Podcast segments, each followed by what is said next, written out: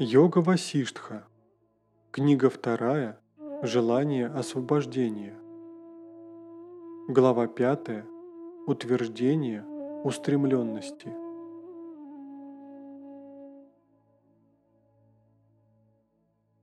Следование Писаниям – это первейшее для осуществления всех действий, как свет для развлечения цветов. Чего бы ни замышлял человек в противоречии с Писаниями, действия его будут бессмысленными, как выполняемые безумцем или одержимым. С чем соотносит он свои действия, в соответствии с тем и достигает того или иного, согласно своей карме, без оглядки на судьбу, да его. Устремленность существует двух видов – предписанная и идущая вразрез со святыми писаниями. Непредписанное бессмысленно, предписанное же ведет к высшей цели. Как две чаши весов противостоят друг другу две устремленности, иногда уравновешенные, иногда неуравновешенные, прошлое и нынешнее, отступает менее сильное. Поэтому благодаря тантре и истинной йоге, прикладывая усилия и себя ограничивая, да превзойдет человек то, в чем пребывает ныне. Как две чаши весов противостоят друг другу две устремленности, то уравновешенные, то неуравновешенные, побеждает сильнейшее. Если же в предписанной устремленности обретается нежелательное, Следует знать, что произведено оно силой собственной, прошлой, непредписанной устремленности. К высшей устремленности прибегнув, зубы стиснув, благое против неблагого применяя, свою прошлую устремленность победить следует. Прошлая устремленность меня не волнует. Так думает мудрый человек. Хотя внешне и не возвышаясь над ней – Силой своей он попирает ее ногами. Неблагой плод прошлой устремленности следует преодолевать усилием нынешней устремленности до его отпадения. Нынешние беды – это пороки прошлого. Несомненно, порок прошлого преодолевается благими нынешними качествами.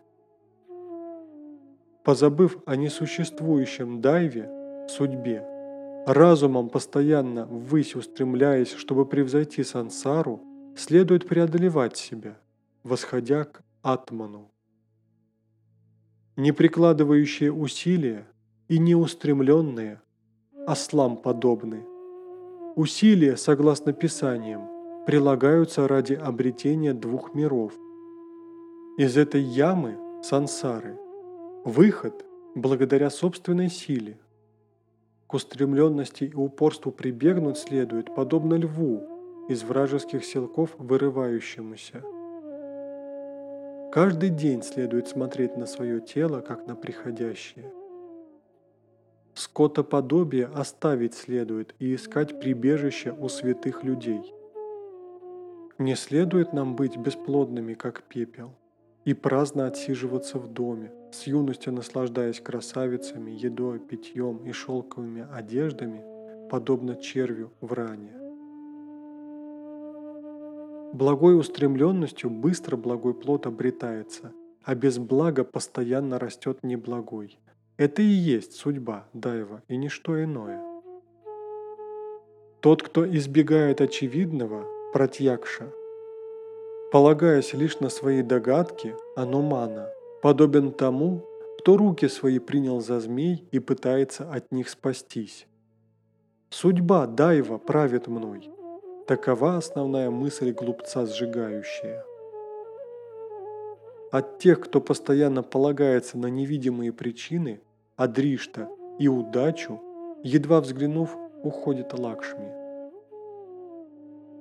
Поэтому упорный человек прежде всего к развлечению должен прибегнуть.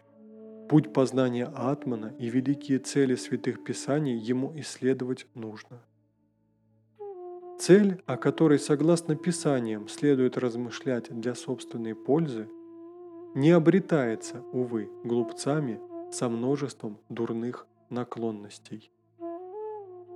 Устремленность не должна направляться к необозримому и непосильному, ведь даже великим усилием булыжник не превратить в драгоценный камень. Как ограниченный горшок своим объемом и отрез ткани своей мерой – Точно так же и устремленность. Плод, который дает приверженность к истинному Писанию, общению со святыми и поведению благому, это изначальная природа человека. Иное ведет к бессмыслице. Сущность сварупа устремленности – это действующий человек. Усилия его не будут бесплодны никогда и ни в чем. Некоторые наилучшие люди, долго страдавшие от бедности и лишений, устремленностью и усердием достигли равенства владыки богов. Благодаря приверженности с детства Писаниям, общению со святыми и благим качествам, устремленности и упорству, человек даже малыми усилиями достигает цели. Это было услышано увидено, познано, пережито и исполнено. Те, кто полагают, что все отдай вы, отчаявшиеся глупцы. Если бы лень царствовала в этом мире, кто мог бы стать богатым или образованным?